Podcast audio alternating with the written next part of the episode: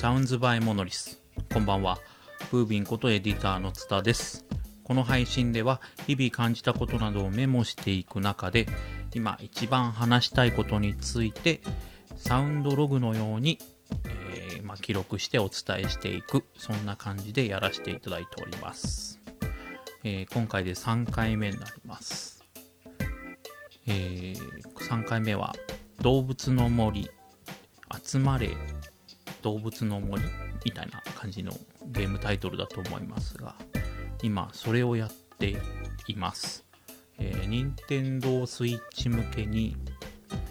割と最近じゃないですかね、に発売されたやつで、始めてから数週間経ったんですけど、えー最初に、まあ、この動物の森を話すことについてお断りしておくとですね、えーこれまでこの動物の森シリーズ一回もやったことがないです。やったことないので、えーまだ今、今の時点でいろいろ勘違いしていたりとか、もうなんかこういうテーマについては言い尽くされていたりとか、そういうことがあるのかもしれないです。ただ、全然知らないんで、はい、素人がただ喋ってると思って聞いていただけたらなと思うんですが、えー動物の森っていうゲームについて簡単に説明すると、えー無人島に行くツアーみたいのに主人公がですね、えーツアーに参加して、えその無人島での暮らしを楽しむみたいなそんな感じのゲームなんですね。え比較的、えー最初ゲームやる前に思っていたのは、まあ、まあえーのんびりしながらいろいろ、え果物取ったりとかしながらのんびり暮らして、えなかなか都会生活では味わえないですね、えゆったりとした時間の流れを感じるゲームなのかなと思ってました、えー最初の印象ですね、うん、で確かにですね、えー最初あのゲーム始めた当初っていうのはまあまず道具を作ったりして、えその作った道具で、えー魚を釣ったりとか、えー虫を取ったりとかあと、え木を木になってるんですね。果物を取ったり、え実際に果物を取った果物をまた植えて、え果物の島の中に増やしてですねあの、えーそれを人に売ったりとかまたですね、えー島の中に博物館みたいのがあってその博物館何もないんですね最初は。最初何もないんでまあじゃあ協力したろうかいということで博物館にいろんな虫とか魚とか、えーこう穴を掘って出てくる化石とかね昔の。を、えー寄贈したりして、えー無人島の中でこう生活していくんですよ。うん。で最初のうちすごくいいなと思ったのはこう昼間のうちにいろんなねそういう、えー生産活動というのかな、うん。えー物を取ったり食べ物を取ったりして、えーたくさん取った分は、えたぬきさんがやってるなんか商店に売ったりして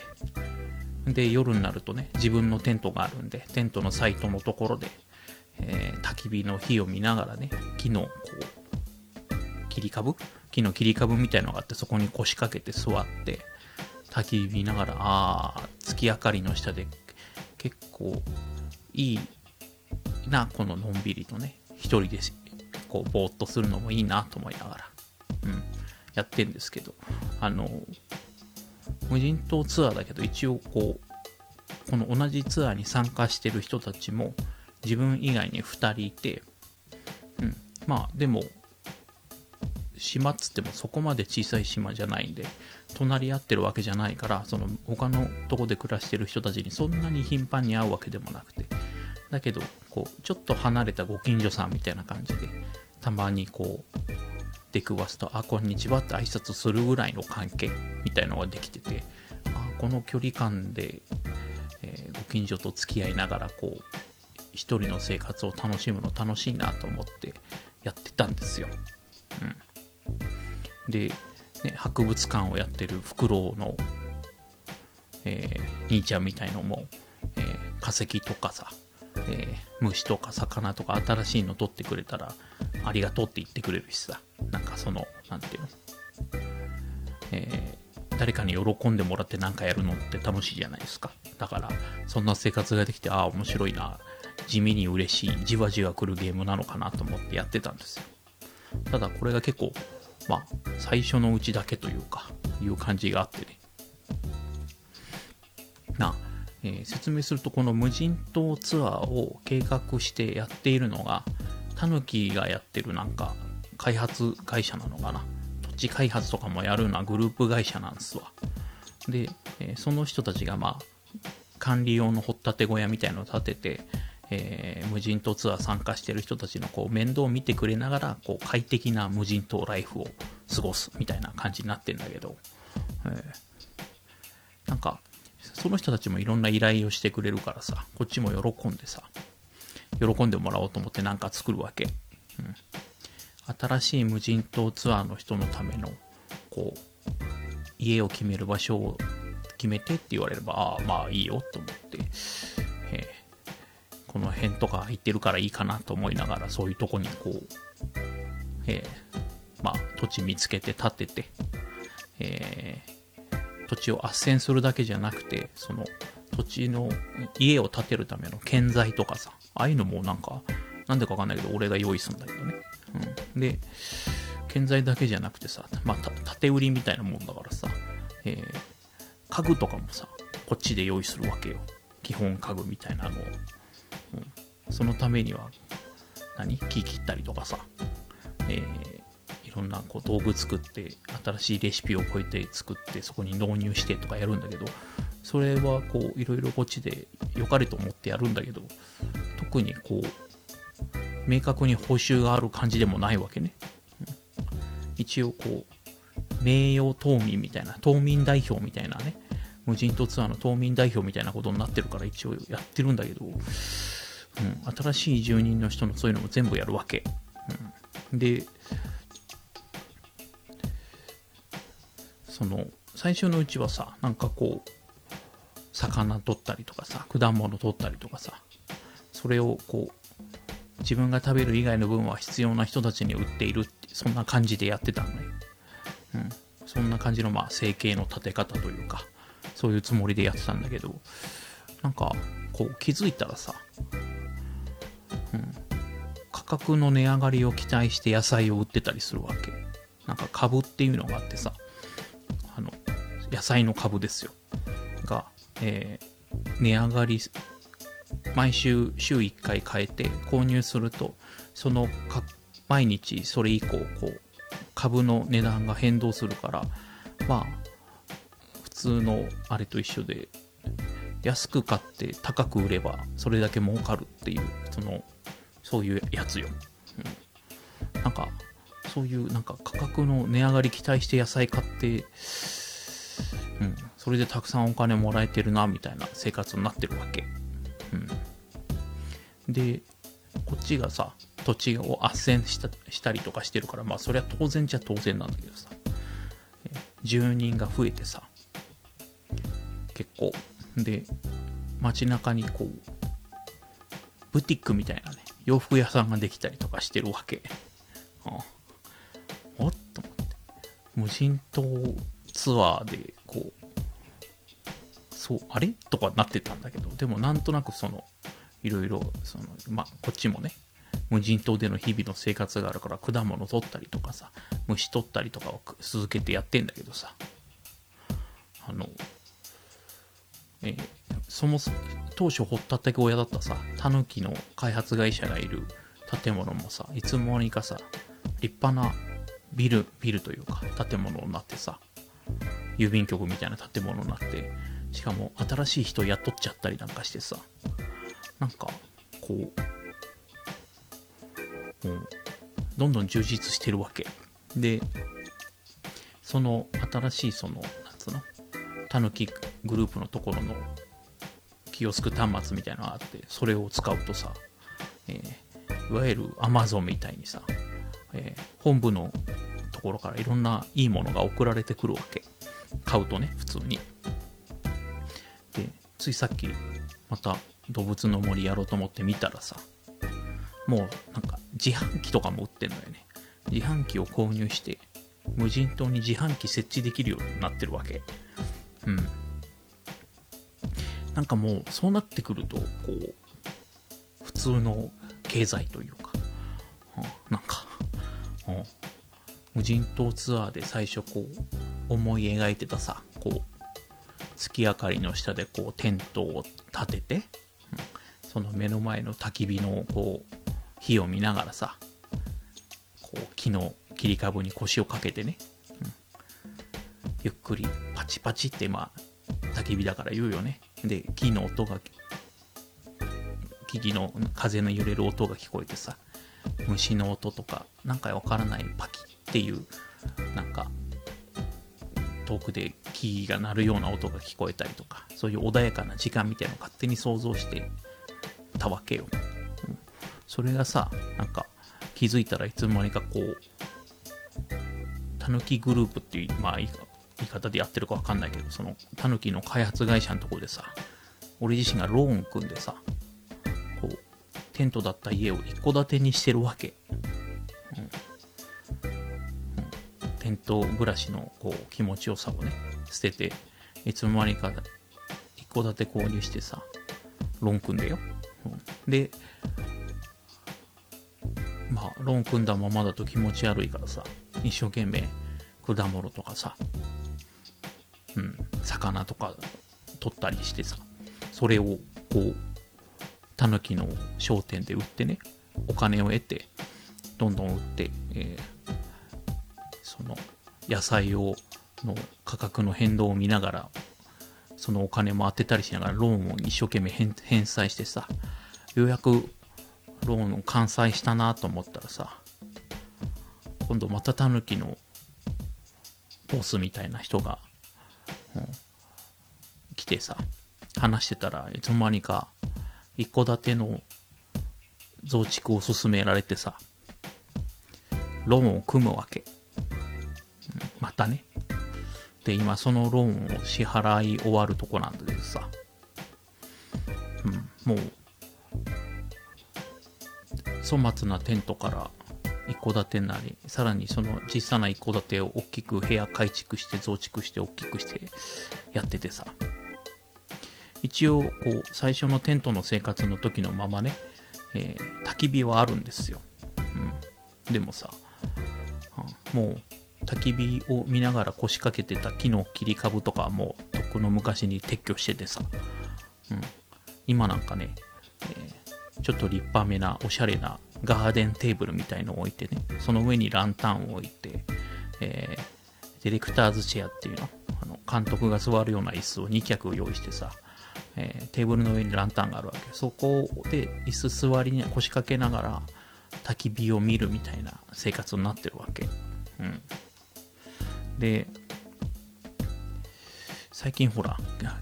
住人も増えてきてさ、まあ、ご近所も増えてきてるからさもしかしてこのずっと日がな一日焚き火やってんのって近所迷惑なんじゃねって気もしてきてるわけ。うん。なんかねさすがにね火いっぱい周りに人が住んだのに火焚きっぱなしだと怖いっていうかまあ周りの人も親って思うでしょ。だからちょっとどうかなと思ってんだけど。だからもうこのまま近所迷惑っぽいことをやるんだったら一層こう焚き火をね、え、撤去して噴水とかにしちゃった方がいいのかなとか思ってる自分もいるわけね、うん、でなんかそういうことを考えながら、ふっとね、さっき、俺はなんでこんなことをやっているんだろうと、こう、我に返ってみた、見たというか、我に返ったわけね。うん。で、自分がこう、無人島ツアーに最初にこう抱いていた、こう、心地よさというか、ののんびりゆったりとした時間のこういう暮らしもありだなっていうのに、こう、思ってたんだけど、もう、じゃあその頃にふって戻れるかっつったら、なかなか戻れないような気もしててね。うん。ただこう、なんだろう、後戻りできないテント暮らしがちょっと懐かしい気もするのよ。うん。で、その懐かしさとこう後戻りできない感じでちょっとモヤモヤしてたりはするんだけど。うん。で、動物の森っていうゲームをこう、今のあくまでやってる途中の段階だけど、なんかこう、現代の暮らしというか、生活というか、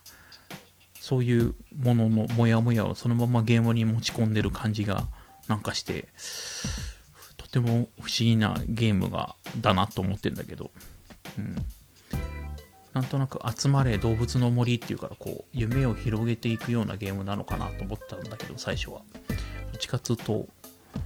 夢が広がるゲームっていうよりはこうロールモデル的な人生をなんかどっかでなぞっているようなゲームにも感じてきてちょっと怖くも感じてるんだけど、なんかねまあとはいえゲームですから、うん、このゲームを一旦リセットして最初からやり直したらこう当初の想定通りのこう無人島暮らしというの。うん。えー、テントと焚き火だけの生活っていうのはできるっちゃできるじゃないですか。うん。それはそれでまあちょっと勇気はいるんだけど、うん、仮に本当に一旦リセットした時にもう一度このゲームをやるのかなって気もちょっとしてたりして。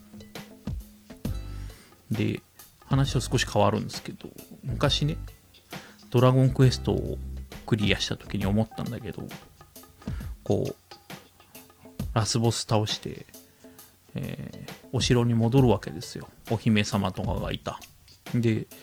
姫のいる城に戻って、当然話しかけた人にはみんなこう、おめでとうとかありがとうとか、基本感謝とか祝福の言葉しかないんだけど、うん。それを聞きながら、本来なら嬉しいはずなんだけど、どっかでこう、これは本当の